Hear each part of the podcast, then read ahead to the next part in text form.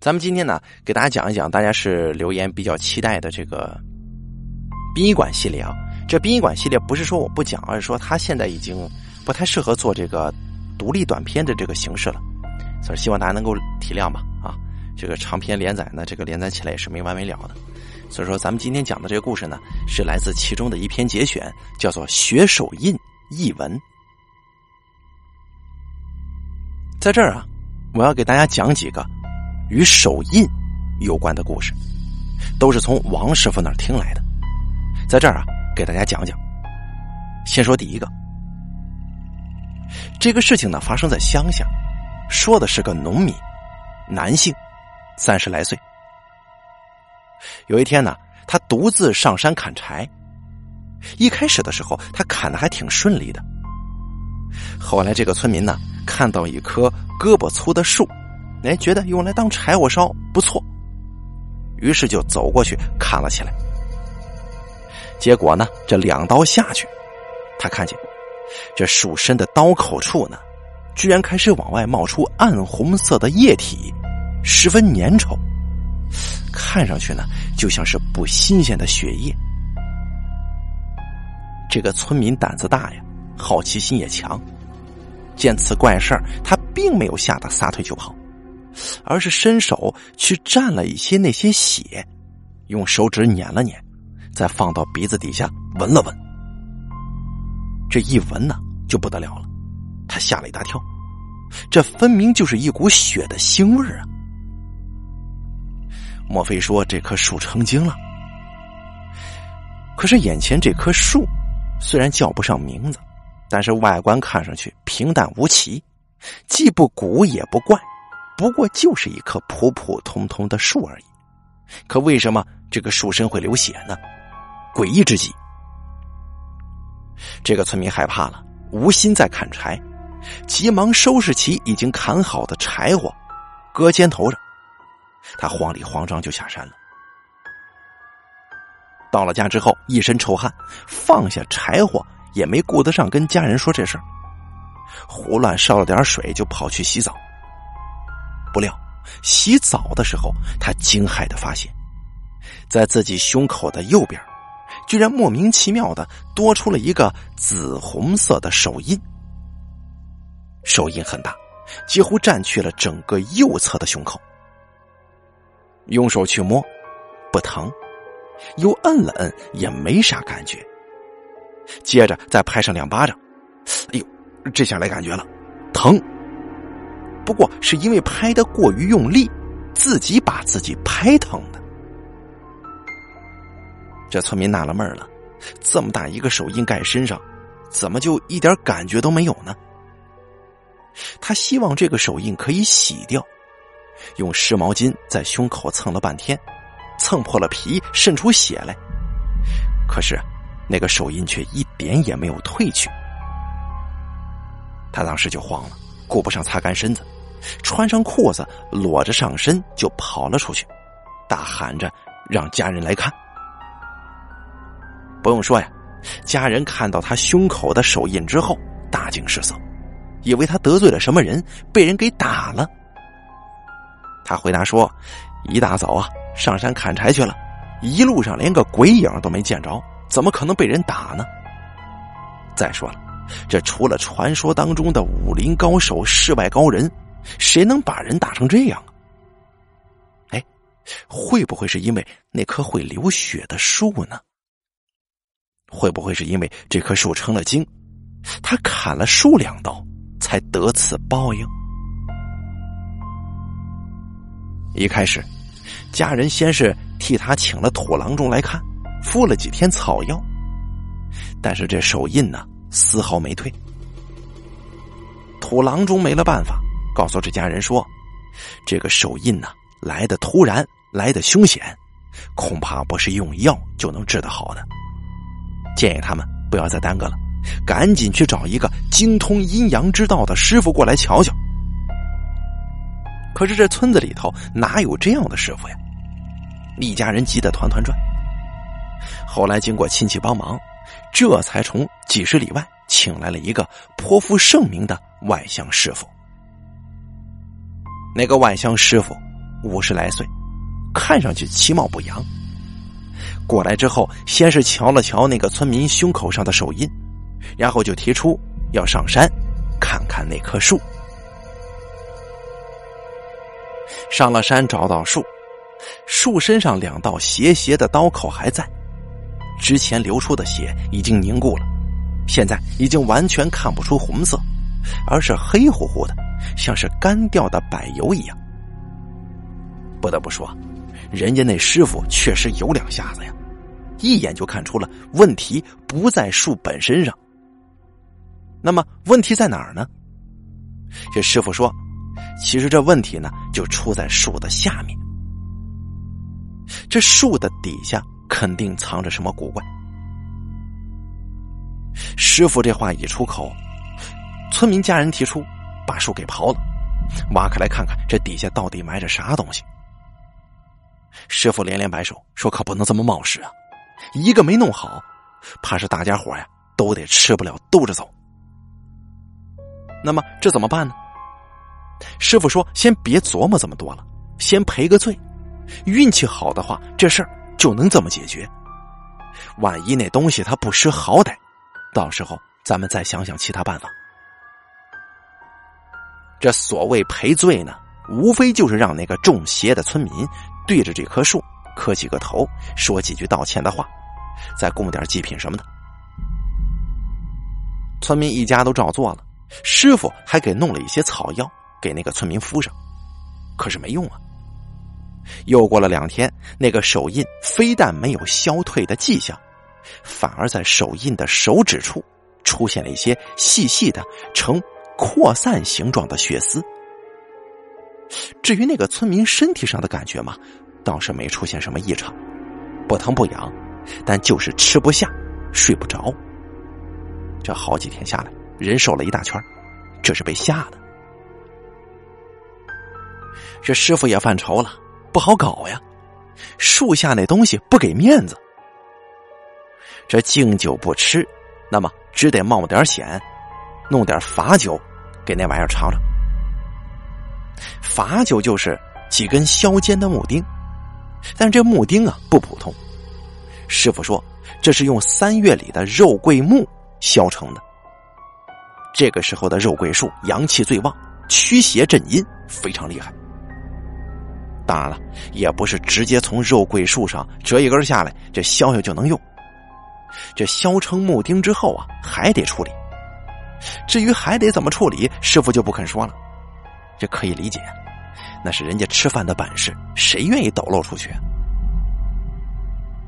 出发之前，师傅特别嘱咐这个村民家人，准备好二十斤面粉跟两斤硫磺，说到时候要用到。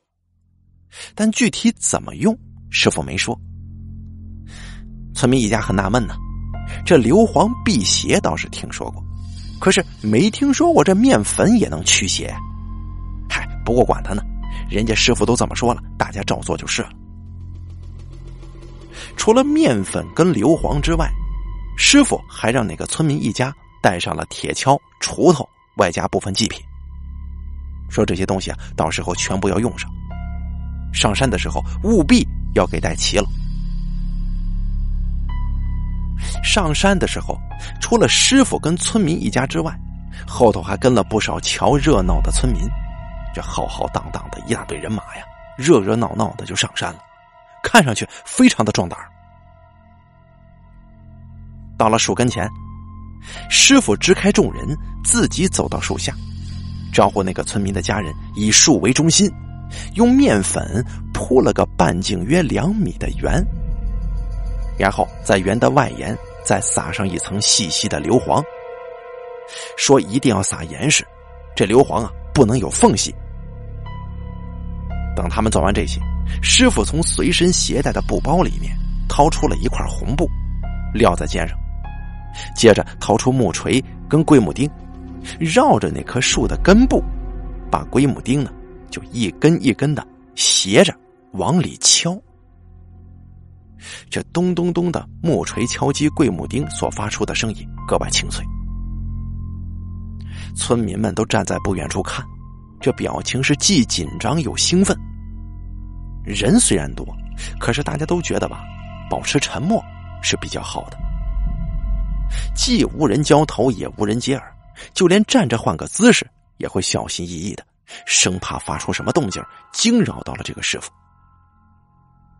偶尔有风吹过，树梢枝叶轻摆，发出沙沙的声响，或者说，又从林间传出几声怪异的鸟叫。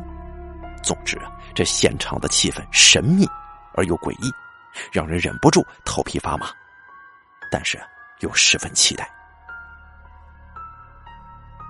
有人大概是因为早上吃多了红薯稀饭吧，再加上这环境比较紧张，一时没忍住，竟然放出一个屁来。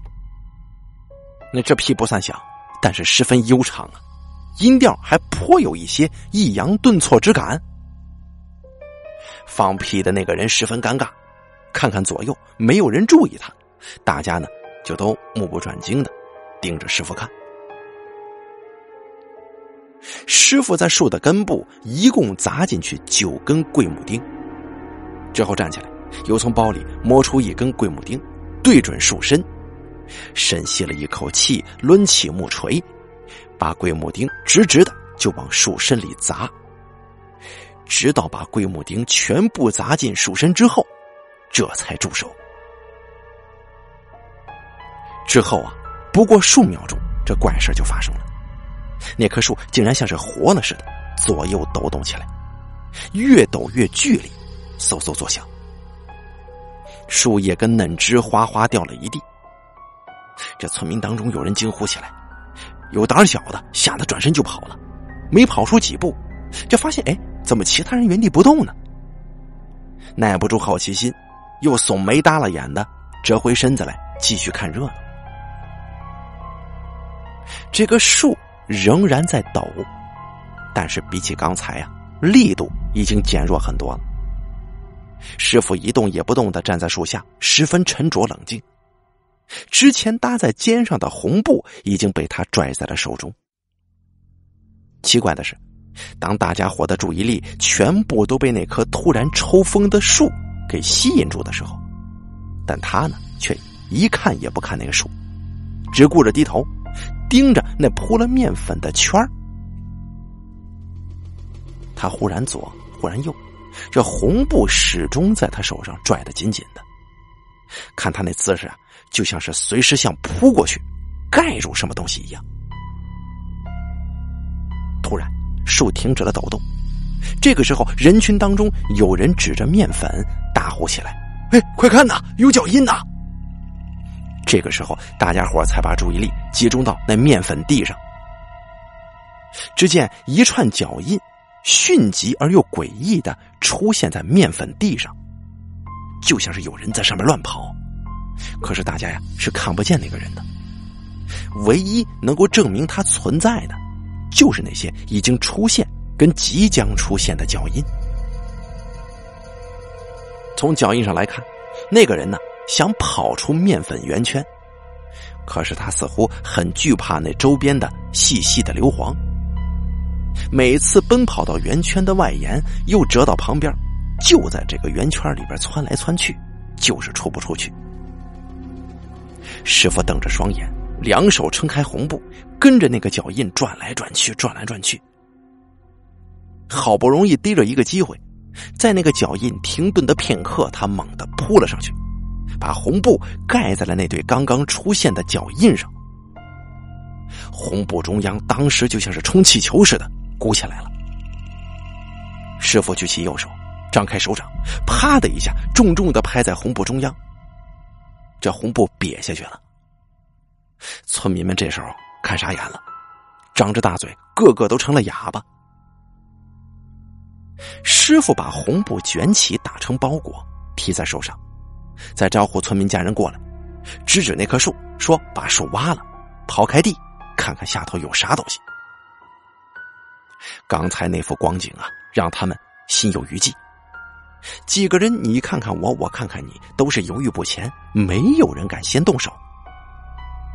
师傅笑了，就说：“挖吧，没事说着就晃了晃手中的包裹，告诉他们：“这东西啊，困在我这儿呢，害不了你们。”于是他们就挖了。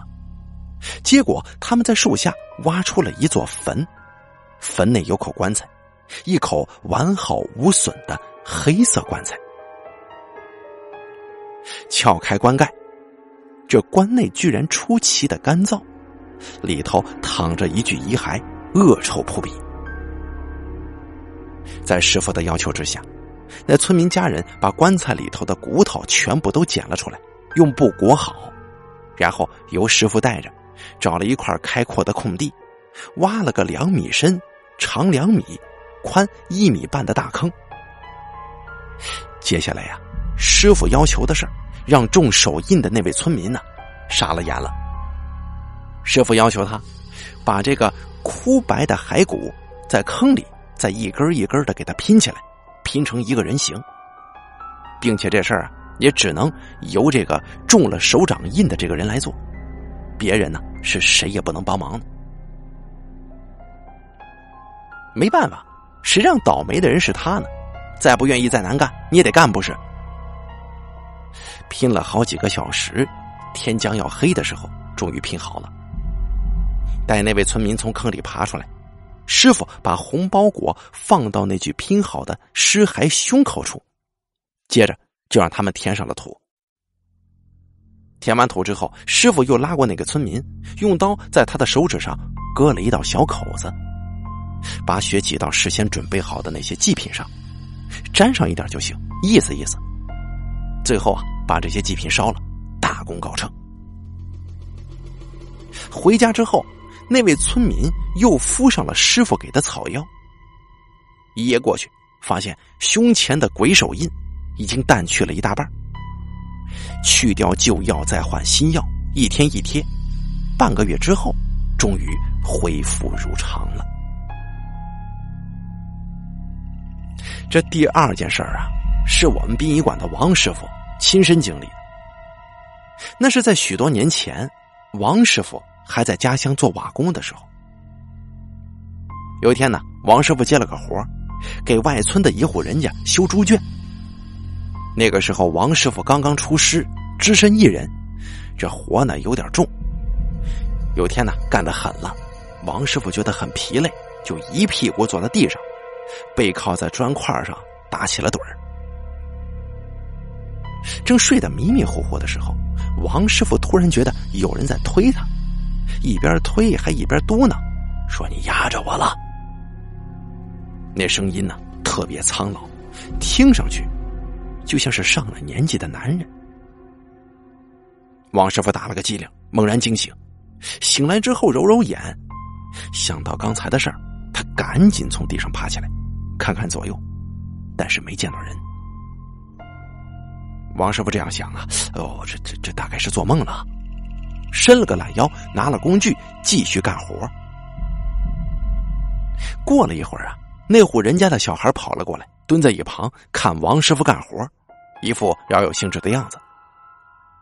王师傅一见是小孩，就逗了他几句，转过身继续干自己的。就在这个时候，那个小孩突然尖叫起来，像是受到了什么惊吓，撒腿就跑。王师傅被他吓了一大跳。看了看四周，又低头看了看自己，这没什么不对呀。王师傅正纳闷呢，那个孩子的父亲拉着小孩急匆匆的过来了，走到王师傅跟前，这话也没顾得上说，转到王师傅身后，往他屁股上看。这王师傅被他搞得莫名其妙啊，还没开口说话呢，那孩子的父亲又转到他的正面。拉过王师傅的双手，这正面反面的看了又看。这王师傅诡异至极，就问他：“你你是搞什么鬼啊？”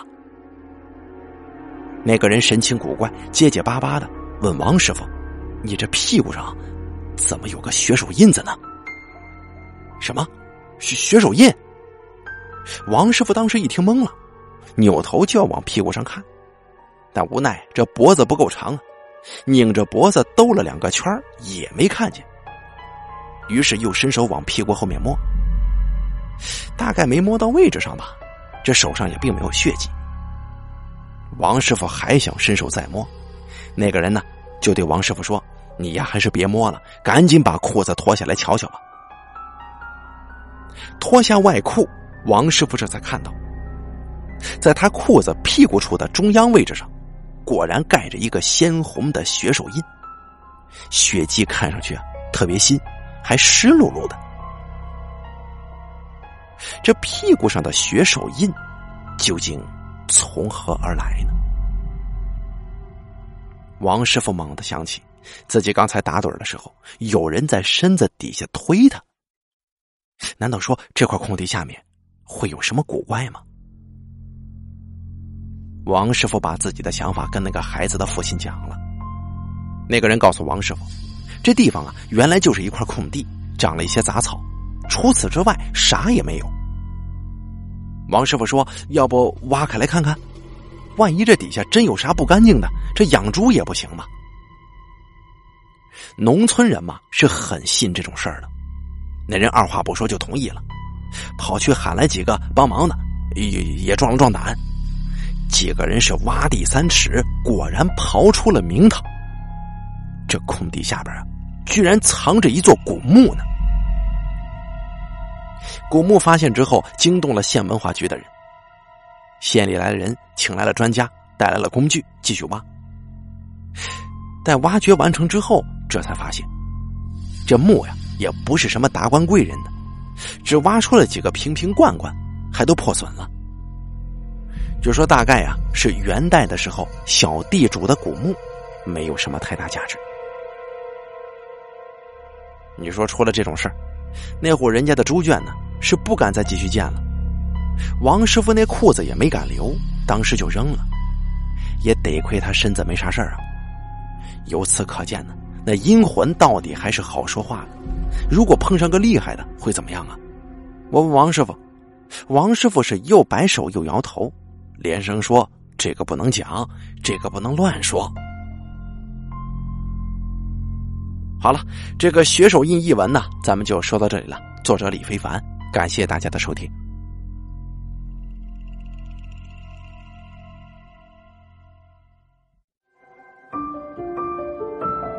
本期故事演播完毕。想要了解大凯更多的精彩内容，敬请关注微信公众账号“大凯说”。感谢您的收听。